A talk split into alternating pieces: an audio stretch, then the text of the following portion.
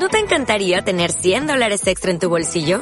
Haz que un experto bilingüe de TurboTax declare tus impuestos para el 31 de marzo y obtén 100 dólares de vuelta al instante. Porque no importa cuáles hayan sido tus logros del año pasado, TurboTax hace que cuenten. Obtén 100 dólares de vuelta y tus impuestos con 100% de precisión. Solo con Intuit TurboTax. Debes declarar para el 31 de marzo. Crédito solo aplicable al costo de la presentación federal con TurboTax Full Service. Oferta sujeta a cambios o cancelación en cualquier momento. Hola, hola cinéfilos y seriéfilos y bienvenidos a Musine Podcast, el podcast donde siempre hablamos sobre el universo audiovisual. Y hoy vamos justamente con una serie de Netflix que está súper entretenida, súper extraña y con muchos puntos de giro que los va a dejar súper atrapados todo el tiempo. La verdad es una serie increíble y que ustedes pueden ver en Netflix. Es una serie mexicana que se llama Oscuro Deseo y que tiene unos protagonistas geniales, o sea, alto calibre de la actuación mexicana. Está Alejandro Spietzer, Eric Heiser, Maite Perroni y muchos otros actores que la verdad son increíbles dentro de esta serie y que es un drama súper misterioso con un poco de romance, pasión, pero a la vez con unos secretos inmiscuidos dentro de este de, esta trama y, que lo hace cada vez mejor, lo hace cada vez más interesante y que uno se enganche hasta los capítulos finales que ya es como una explosión total de secretos y de puntos de giro que los van a hacer quedarse totalmente dentro de esta serie. Y hoy justamente tenemos el placer de estar con Eric Heiser y Alejandro Spietzer para hablar un poco de esta serie, de cómo crearon sus personajes y de cómo fue toda esta transformación para crear una serie que en este momento está dentro de los número uno de Netflix. Así que ustedes no se la pierdan. Vamos a escuchar un poco del tráiler y seguimos con las entrevistas que vamos a tener con cada uno de los actores en diferentes momentos. Creo que me está engañando con su asistente. Esta noche, tú y yo nos vamos de cacería. ¿Hace cuánto tiempo no sientes esa electricidad en las piernas? Te estaba buscando. Soy Darío. Es solo sexo, amiga. Solo sexo.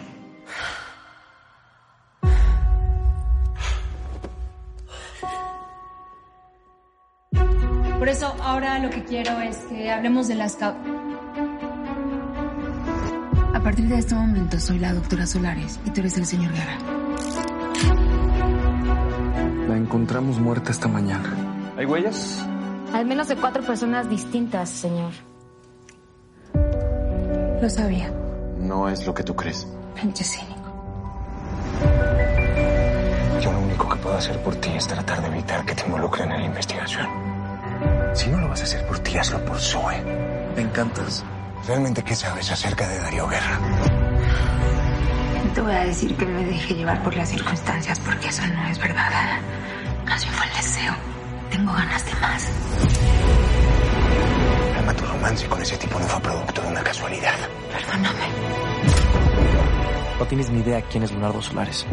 Ya no sé qué es verdad, no sé qué es mentira.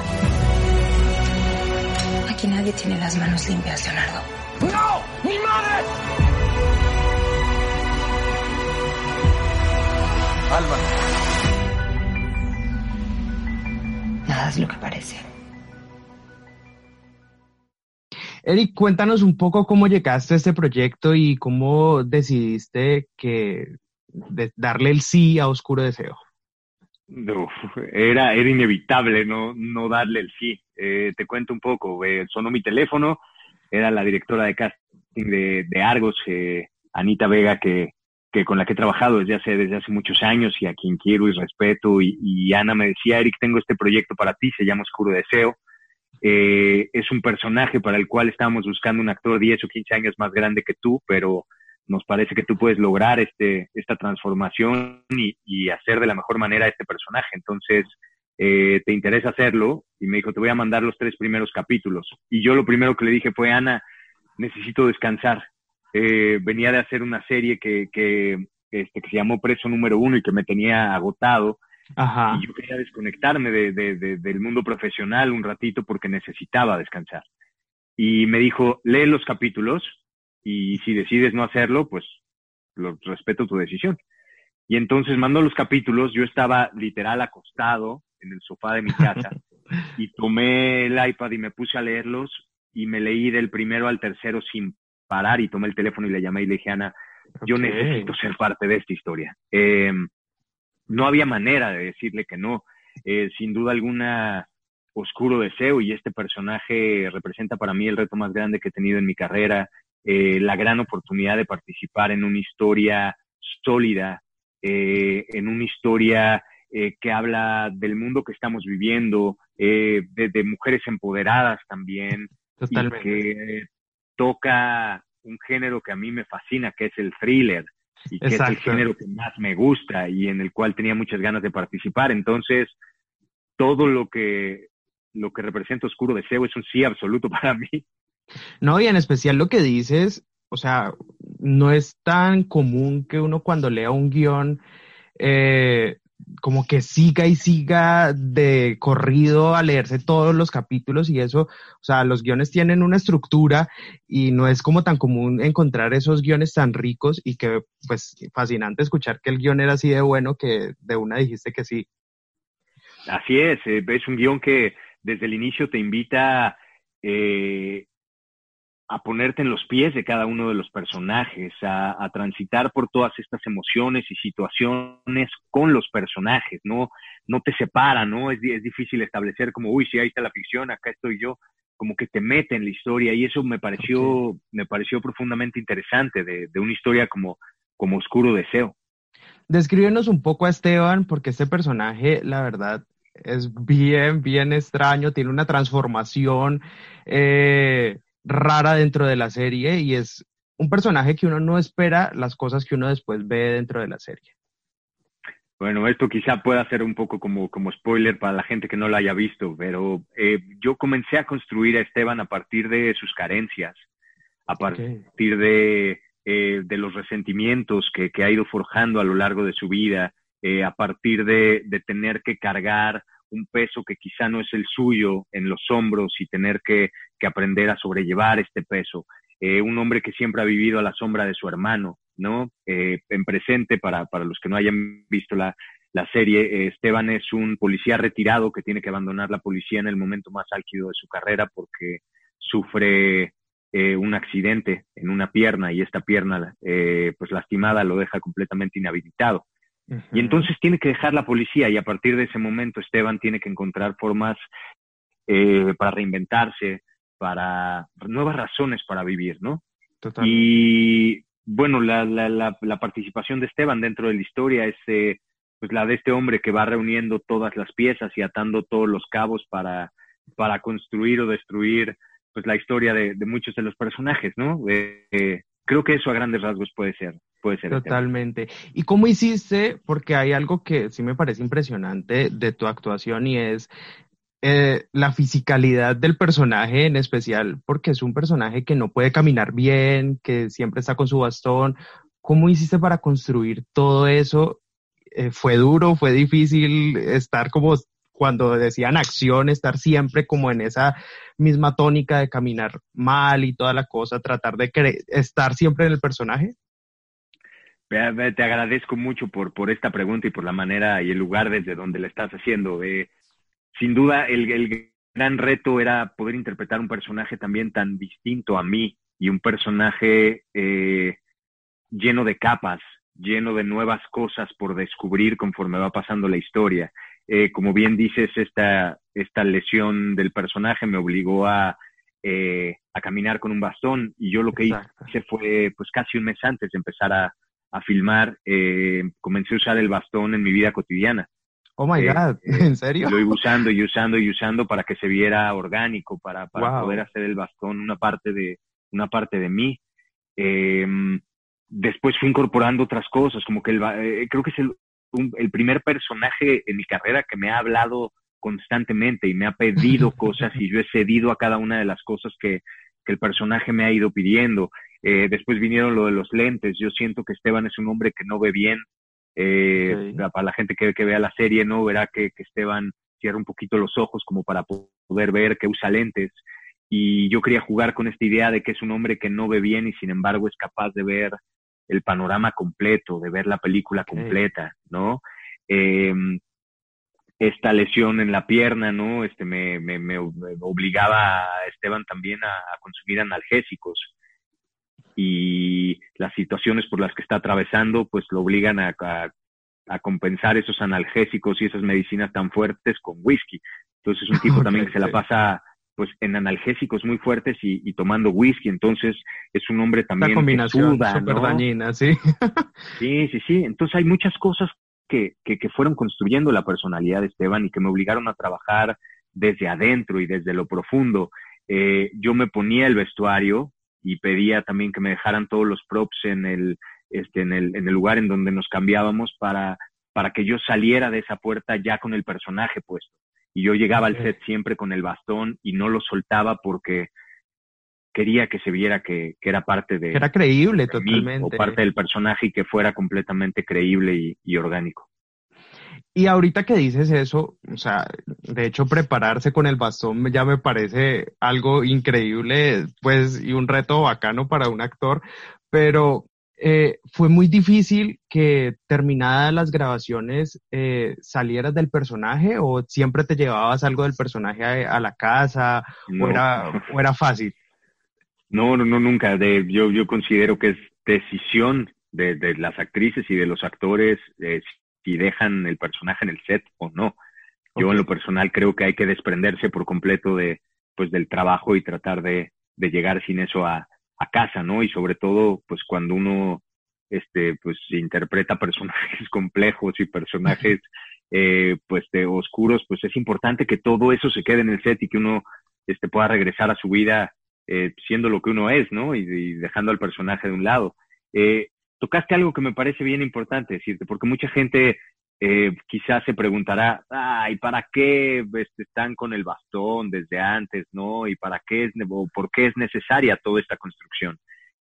Y yo te puedo decir que comenzar a trabajar con el bastón eh, en mi vida cotidiana me hizo entender realmente como la manera en la que los personajes de la serie podían ver a Esteban, porque yo mientras caminaba por las calles con el bastón, había quienes me miraban con lástima, había oh. quienes me miraban eh, con ganas de sobreprotegerme y ayudarme porque pensaban que yo tenía esa, esa lesión. Claro. Eh, había quienes me miraban con indiferencia. Y entonces, a partir de todo eso que estaba pasando en mi vida, eh, lo fui incorporando y fui creando a este personaje y de ahí que surgiera también como este, este resentimiento, ¿no? Del hombre que tenía una carrera prominente y que un día fue truncada por esta lesión que después descubrimos quién la causó, ¿no? Y, claro. y me parece bien importante involucrarse como actor en esos eh, procesos meramente vivenciales que te ayuden a entender al personaje que estás interpretando. En mi caso fue fundamental y creo que eso es eh, pues una de las herramientas que me hizo poder darle, darle vida con verdad a Esteban Solares. Totalmente. Yo quiero preguntarte una parte muy crucial de, de, la serie es ver estos puntos de giro que hacen que uno, digamos, entienda ya como en verdad quiénes son tal vez los villanos y quiénes son los que están armando toda la trama de esto. ¿Ustedes sabían cómo era la construcción de sus personajes? O sea, ¿tenían idea de a qué iba a llegar el personaje que ustedes estaban interpretando o fue algo que fue descubriendo como dentro del proceso? Otra maravillosa pregunta. es la primera vez que yo participo en un proyecto en el que no sé hacia dónde va la historia. Eh, al 100%. Tenía cierto conocimiento, ¿no? Y uno al, leer los primeros guiones, pues intuyes muchas cosas y vas imaginando y, entendiendo. Pero en este proceso eh, no nos entregaron los, los guiones completos con el afán también de que fuéramos construyendo a estos personajes a partir de nuestra intuición y sin conocer eh, el destino final al que estos personajes estaban encaminados. Entonces, por ello también me atrevo a volver a usar la palabra vivencial. Fue un proceso vivencial no solamente en la creación del personaje, sino durante la filmación, porque todos nos vimos obligados a trabajar en presente y a trabajar con lo que teníamos ahí, con las herramientas y con eh, la información que teníamos al momento y fuimos construyendo al día. Y entonces se volvió un, proceso muy, muy, muy, muy emocionante. Evidentemente, antes de que eh, llegáramos a filmar los, los últimos capítulos, ya teníamos conocimiento de hacia dónde iban los personajes por, por obvias razones. Quien, quien, quien haya visto ya la serie entenderá por qué lo estoy diciendo así. Eh, pero fue, fue nuevo para todos y también eso hizo que, que el proceso de creación de esta serie fuera altamente divertido, altamente demandante también y en el cual tuvimos que hacer un verdadero equipo para llevar esto a buen puerto. ¿Y cómo fue tu reacción cuando ya lees los últimos guiones, te das cuenta quién es Esteban y toda esta trama que hay detrás de Esteban? Y, o sea, ¿qué fue, ¿cómo fue la reacción? ¿Y cómo fue la reacción del equipo? O sea, el equipo habló contigo también, los otros eh, actores, como que, wow, no me imaginé que esto iba a pasar, o, cómo fue. en realidad, lo primero que yo dije fue lo sabía. Eh, yo estaba como eh, realmente me involucré en este proceso como si fuera un investigador. Eh, yo soy super nerd, siempre lo digo, yo me fascina estudiar, este, soy así, este, súper estructurado y estudio muchísimo cuando, cuando interpreto un personaje, me pongo a leer cualquier cantidad de cosas. Y en el caso de Esteban hice lo mismo, iba leyendo puntualmente cada uno de los guiones e iba atando cabos y recabando la información que necesitaba para atar estas conclusiones. Entonces, eh, yo decía, pues si A más B es igual a C, entonces C significa esto y por lo tanto Esteban esto, ¿no? Y, y creo que acerté. Eh, fue, fue de verdad apasionante poder, eh, junto con los demás actores y actrices, ir descubriendo esta historia y, y, y, descubrir también quiénes a final de cuentas fueron nuestros, nuestros personajes. Fue, fue muy padre. Totalmente. O bacano, como dicen allá. Sí, bacanísimo. Bacanísimo. Eh, ¿Y cómo fue trabajar con Maite, Alejandro, Jorge, Regina? ¿Cómo fue como estar con ese elenco que son muy buenos actores y muy buenos actores mexicanos que, pues, digamos, internacionalmente también los conocemos y demás? Pues eh, uno de los regalos más lindos que me ha dado la vida, así lo defino. Eh, formamos una familia. Esto puede sonar trillado porque muchos, este, muchos actores decimos, uy, sí, la gran familia que, que hicimos. Y, y te lo digo con el corazón, esta, esta vez eh, hicimos de verdad una, una familia, nos hicimos amigos entrañables, eh, ha sido difícil estar separados en, en, todo este proceso por el que estamos atravesando porque se formó una amistad de verdad fuerte. Eh, para mí fue un regalo poder eh, pues trabajar por primera vez con Maite, a quien llevo siguiendo desde hace muchos años. Maite es una, una mujer y una artista a la que he visto evolucionar la cual no se ha quedado eh, en el mismo lugar, sino que ha buscado reinventarse, eh, ha buscado crecer siempre en lo, en lo profesional y en lo personal y, es, es, una mujer maravillosa y una, y una actriz extraordinaria. Fue padrísimo trabajar con ella. Eh, trabajar con Alex Spacer, que es un nuevo talento, igual que Regina Pavón. Eh, es muy emocionante tener esta energía de los jóvenes en el set, ¿no? Que, que vienen a probar cosas y que están en este proceso de, de encontrar todavía eh, su identidad como, como actrices y como actores y, y fue fascinante. Eh, son talentos eh, indiscutibles y por ello les está yendo también alrededor del mundo, ¿no? Eh, trabajar con Jorge Poza, quien, quien he seguido su carrera, quien es un actor eh, que ha tenido la oportunidad de forjar su carrera tanto en el teatro como en el cine, eh, que ha trabajado con grandes directores, ¿no? Y, y, y, encontrarlo en una etapa en la que él sigue reinventándose y redescubriéndose, para mí fue, fue maravilloso. Es, es un hermano del alma. Eh, de trabajar con primera vez también con, con, este, con María Fernanda Yepes, ¿no? Exacto. Este, orgullosamente colombiana también. colombiana. Fue, fue muy padre eh, tener también eh, a, a, María Fernanda en este personaje de Brenda, que de alguna manera es la que dispara eh, la línea de acción de esta, de esta historia, fue, fue también muy, muy padre. Creo que encaja muy bien en este, en este personaje y vino a aportarle eh, lo que la historia necesitaba. Eric, eh, hablando ya de tus colegas, ¿qué otro personaje que no sea el tuyo te gustó después de ver la serie? O por cierto, ¿has visto la serie? Porque hay por algunos supuesto, actores que sí no les gusta verse en pantalla y eso, entonces, no sé. No, sí, esta, ¿La has esta visto? vez sí. He visto la serie, estoy viéndola ya por segunda vez. Ok. Eh, la disfruté muchísimo. Tuve oportunidad de verla antes de su lanzamiento, eh, justamente para que pudiéramos hacer eh, entrevistas y pudiéramos hablar eh, con conocimiento de causa, ¿no? Ante, ante las cámaras. Entonces sí, la vi, te digo, estoy ya viéndola por segunda vez. Me encantó de principio a fin. Creo que es, es un trabajo redondito. Eh, me gustó mucho la fotografía, la musicalización, eh, el ritmo de la edición y evidentemente pues el trabajo no solamente de, de mis compañeros eh, actores y actrices, sino también de, de, de, todo el staff. Me parece maravilloso lo que, lo que se logró. Eh, si hubiera otro, personaje, Exacto. Uf, que hay muchos personajes que me gustan. Pues eh, el personaje del padrino me parece padrísimo. Ok. Eh, el personaje de García, ¿no? De, de esta este mujer que está investigando porque quiere dar con la verdad, me parece padrísimo también.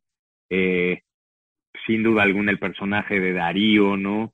Eh, pero es que, es que todos, eh, me parece que, que, hay mucha tela de dónde cortar, como decimos en México. Es, es, es una serie que tiene personajes que no son bidimensionales, sino que uh -huh. están llenos de capas y que como una cebolla puedes ir abriendo y abriendo y abriendo y descubriendo nuevas cosas. Totalmente. Hay una cosa que tú contabas en ciertas entrevistas y era que la escena de la confrontación fue una de las escenas más largas que ustedes tuvieron que rodar porque era una secuencia súper dura y, y, y, fueron como casi seis horas. Cuéntame cómo fue todo ese proceso y, y si fue muy duro. Fue increíble. Eh, ha sido una de, la, de, de, las mejores experiencias que yo he vivido en un set. Eh, por, vuelvo a lo mismo, por el maravilloso equipo de trabajo que, que tuvimos. Esa, esa escena la dirigió Pitipol Ibarra, a quien quiero y admiro con todo el corazón. Es un director con el que he tenido ya la oportunidad de trabajar en varios proyectos, en, en Ingobernable, en Ya Veremos, eh, en Preso Número Uno. Eh, es querido y admirado el buen Pitipol y él, él estuvo a cargo de la dirección de esta escena. Eh, muchas veces para poder cumplir con los planes de trabajo, que a veces, como sabes, el, el tiempo en televisión es muy demandante y a veces quisiéramos tener más tiempo del que realmente tenemos, eh, lo que Pitipol hacía era juntar varias escenas para que pudiéramos hacerlas en secuencia. Eh, si había muchas escenas intercortadas que hacían parte de una secuencia, Pitipol las filmaba juntas. Okay. De principio a fin, así fueran 10 o 12, se estudiaban, se ensayaban y vámonos, y se filmaba todo de jalón. Wow. Y esta es una de esas secuencias que eh, que se filmaron de principio a fin completito. Eran varias escenas, de hecho, esa secuencia comienza en el capítulo 8 y sigue durante todo el principio del capítulo Exacto. 9. Eh, y como decías, nos tardamos como seis horas en hacerla y fue padrísimo porque eh, hay una pelea, ¿no? Para, para los que no lo hayan visto, hay una pelea entre Esteban y Leonardo, que es este respetable juez, y es una escena donde se revelan grandes secretos entre estos dos hermanos y, y, todo el tiempo la escena está en un punto álgido. Entonces, emotivamente, emocionalmente fue muy desgastante, pero ese desgaste físico que estábamos sintiendo al filmar la secuencia una y otra y otra y otra vez, nos llevó a tocar cosas eh, que quizá de otra manera jamás hubiéramos tocado. Eh, tenía maestros de actuación que decían que el cansancio te hace también eh, conectar con cosas que, que, que, que, no se logran de, de otra manera, ¿no? Y, okay. y, y, esta secuencia logró conectarnos desde lugares y, y, y, logró que se vieran cosas que creo que no se hubieran visto si no se hubiera filmado así. Fue de verdad maravilloso. Sudábamos, ya yo tenía que quitarme después la playera y así porque era, era impresionante. Fue, fue muy padre filmar esa escena. Me imagino. Y Quiero saber también, ¿va a haber de pronto segunda temporada? Ya sabemos, podemos confirmar algo o todavía no podemos decir nada.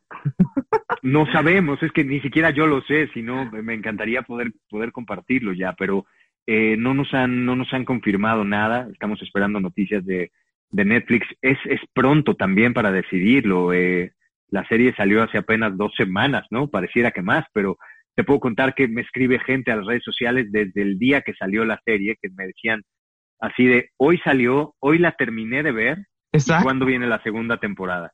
Eh, la respuesta ha sido alucinante. Yo me siento muy agradecido con toda la gente porque es desbordante esto, esta emoción y esta, esta eh, euforia por oscuro deseo alrededor del mundo. Eh, como seguramente habrás visto, hemos estado en los primeros lugares en más Exacto. de 70 países, eh, número uno en más de 30, ¿no? Es, es, es muy emocionante esta esta respuesta y bueno, esperemos que, que si todo se da, este, esta historia pueda, pueda continuar. ¿Qué más, qué más quisiera yo? Eh, hacer a Esteban Solares es, es una de las cosas más lindas que le han pasado a mi vida y a mi carrera y creo que es un personaje que tiene todavía mucho que dar, así que pues veamos qué pasa. Justamente con eso que estabas diciendo y para terminar, quisiera saber por qué, y lo has dicho muchas veces, este ha sido uno de esos proyectos como de los más importantes de tu carrera y por qué crees que este personaje ha sido como también ese personaje que, que has, como que quieres más y has construido también demasiado. Creo que es algo que existe desde el papel. Eh, ya en los guiones, el personaje está muy bien dibujado, está muy bien escrito y, y a mí como, como actor me dio la posibilidad de explorar cosas que nunca antes había hecho, jugar con una discapacidad física, eh, jugar con esto que te decía de los lentes, eh, tener el reto enfrente de transformarme y aparentar 10 o 15 años más eh, de la edad que yo realmente tengo. Eh, me obligó a buscar nuevas cosas en mi voz, en mi corporalidad. Eh, me obligó a dar el todo por el todo y a poner en uso todas las cosas que yo he aprendido en estos pues más de 18 años de carrera. fue altamente retador este, este personaje y decidí asumir el reto y afortunadamente creo que pues logré llevarlo a buen puerto. Así que eso me, me, me, pone muy, muy emocionado porque es así de ese reto que yo veía casi como inalcanzable, ¿no? Una vez que, que logré asumirlo y cumplir con, con los requisitos que tenía este personaje, eh, me emociona mucho y me da la posibilidad de seguir creyendo en que, eh, de que cuando uno sueña, eh, uno realmente puede alcanzar esos sueños siempre y cuando trabaje y se prepare para, para poder lograrlos, ¿no? es, es el firme ejemplo de, de lo que ha sido mi vida y, mi carrera, en la que me he dedicado a trabajar, a prepararme y a seguir soñando y, pues hoy en día estoy haciendo las cosas que más disfruto hacer y que mi carrera está cruzando fronteras. Es, es profundamente emocionante. Creo que por ello Esteban es, es lo que es para mí. Eh, llega en el mejor momento, eh, con resultados eh, buenos en, en, la pantalla, ¿no? logró entrar en el gusto de la gente, y, bueno, es, es, es, muy emocionante todo lo que está pasando. Eric, ¿en qué otros proyectos te vamos a ver próximamente? Eh, yo creo que el próximo año se va a estrenar una serie que si la situación lo permite terminaremos de filmar este año. Eh, voy como a la mitad más o menos de, de la filmación de esa serie. Eh, irá para alguna de las plataformas importantes de streaming. Eh, tengo oportunidad de trabajar con grandes actores como Damián Alcázar, como eh, Paulina Gaitán, como Hanna Ralui, como Dolores Heredia, en fin, eh, actrices y actores a los que quiero, admiro y respeto con el alma. Y esperemos que esa serie pues se pueda terminar de filmar este año y que tenga oportunidad de ver la luz en el 2021. Súper, estaremos entonces súper pendientes también de ese proyecto y para poder volver a hablar contigo. Eric, mil gracias por estar aquí en Musine Podcast, por hablarnos un poco de Oscuro Deseo, que la verdad es una muy buena serie y tu actuación es increíble como Esteban. Te lo agradezco, te lo agradezco muchísimo. Gracias por este tiempo, por este espacio de, de seguir conectando con, con Latinoamérica. Yo eh, me siento hermano de, de, de, cada uno de ustedes y siempre lo digo, eh, me gustaría habitar un mundo que no tuviera, que no tuviera fronteras porque somos todos tan parecidos y creo que todos nos queremos tanto y tenemos eh, tanto en común que hay que aspirar un poquito a eso y te agradezco por, por esta oportunidad de acercarme a la gente eh, en Colombia y, que sigamos rompiendo fronteras y, y hablándonos como, como lo que somos, como, como hermanos. Wow, qué gran actor es Eric y la verdad que en esta serie ustedes lo van a disfrutar bastante, así que no se lo pierdan. Eh, y qué chévere charlar con él porque es un ser humano la verdad, interesante con el que uno puede charlar de este tipo de cosas y de lo que le apasiona a uno, como es la televisión y las series, y encontrar todas estas mágicas cosas que los actores hacen. Así que ahorita continuemos con la entrevista, que nuestro segundo invitado es Alejandro Spietzer, otro mexicano que está dentro de esta serie Oscuro Deseo y que la verdad tiene un papel el papel de Darío, que es un papel súper interesante, intrigante y algo misterioso dentro de toda esta serie. Pero que como les digo, al final les va a sorprender totalmente. Así que sin más preámbulo, vamos con nuestro segundo invitado. Bueno, Alejandro, háblanos de cómo llegaste justamente a este papel y a este rol en Oscuro Deseo, porque es un rol interesante y es un rol medio antagónico, entonces cuéntanos un poco de eso. Bueno, eh, yo acabo de terminar una serie que, se llamó El Club. Eh, estuve rodando tres meses y medio más o menos y la verdad que fueron eh, meses de, mucho trabajo, terminé cansado y, y, bueno, no planeaba trabajar pronto pero la misma productora que, que Sargos me, busca de nuevo, específicamente Pigmenio, dos semanas después, para decirme que, había un personaje que le gustaría que hiciera. Y, y bueno, le, dije que claro que lo leería y viva camino a Nueva York. En el vuelo los, los leí los capítulos y bueno, aterrizando le llamé y le dije que, que, quería hacer el proyecto. Se me olvidó el cansancio y se me olvidó todo después de, de leer esta historia y de leer eh, este personaje que eh, sabía que podía ser muy interesante para mi carrera. Totalmente. Y háblanos un poco de Darío. Explica, digamos, a la audiencia quién es Darío y un poco como sus intenciones dentro de esta serie.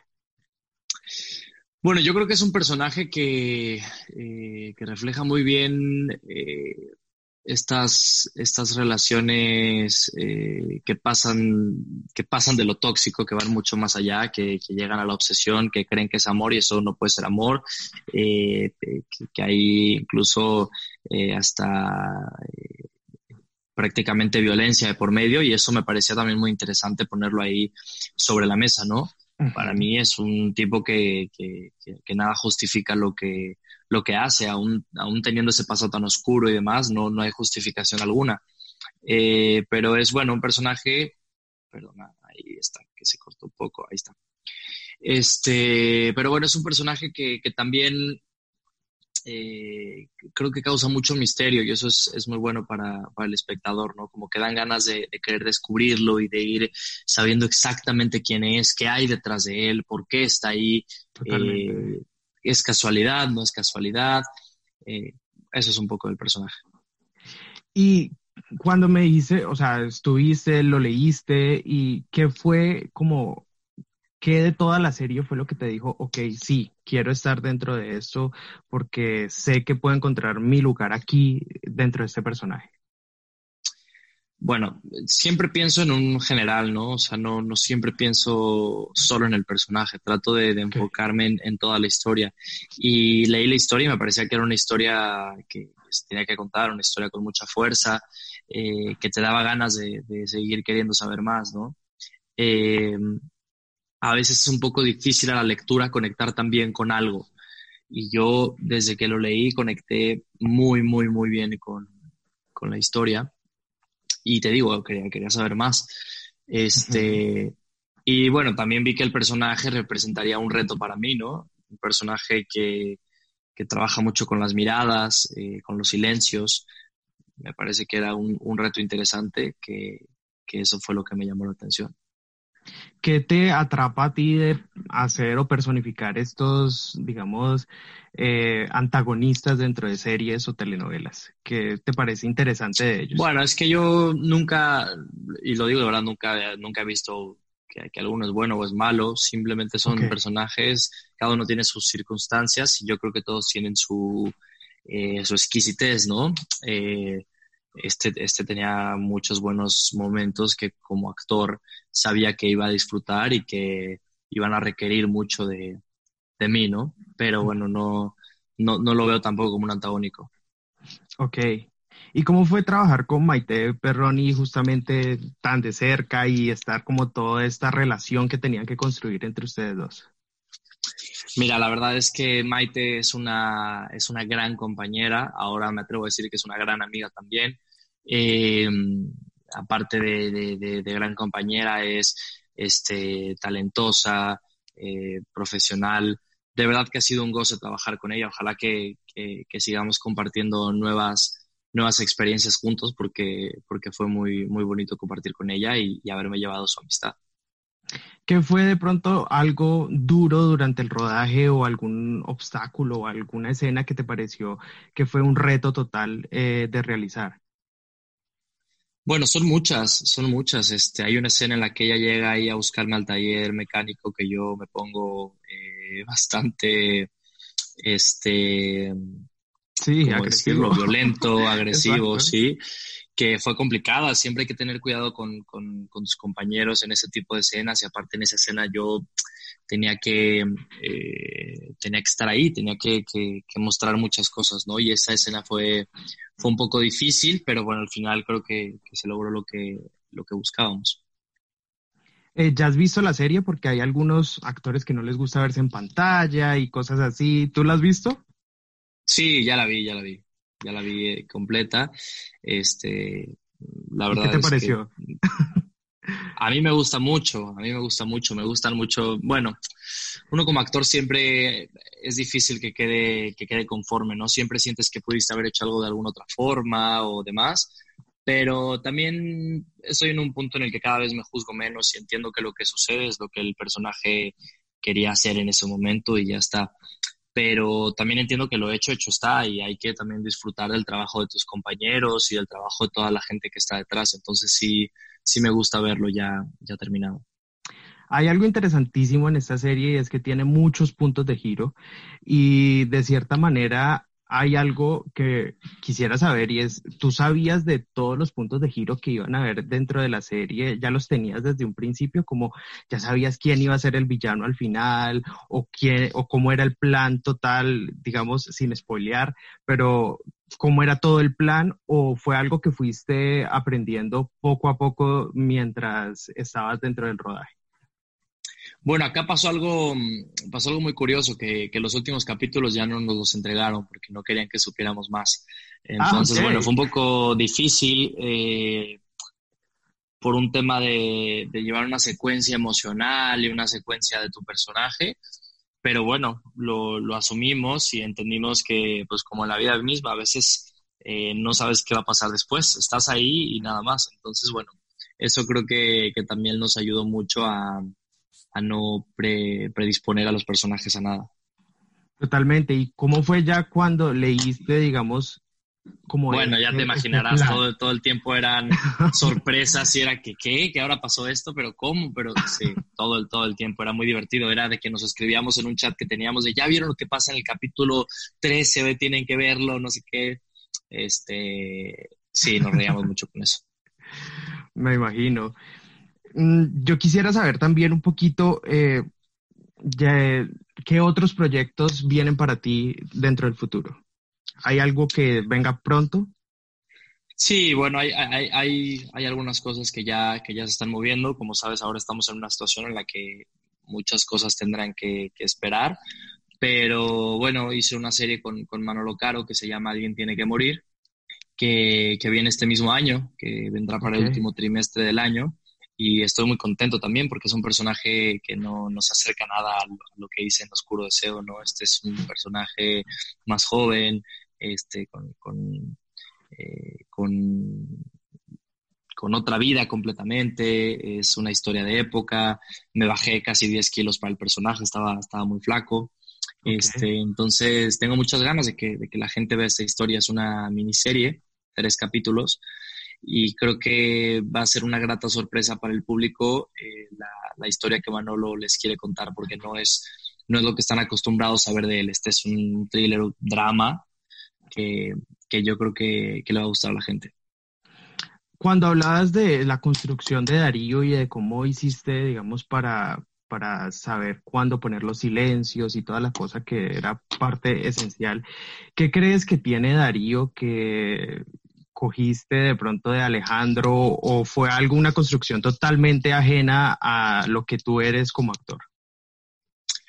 No, no creo tener nada de él. A ver, si acaso una cosa que yo soy muy, eh, soy muy analítico y creo que él también, ¿no? Todo el tiempo estoy viendo muchas cosas, aunque no lo parezca, estoy identificando cosas que, que pasan, pero, pero nada más de ahí en fuera no, no hay otra cosa. Ok, Alejandro, mil gracias por estar con nosotros aquí en Musine Podcast y poder compartir un poco de esta serie que la verdad está muy buena y que la gente no se la puede perder en Netflix. Muchas gracias. Sí, los que no lo hayan visto, ojalá que, que se puedan dar una vuelta a, verla y a disfrutarla como, como nosotros la disfrutamos al hacerla.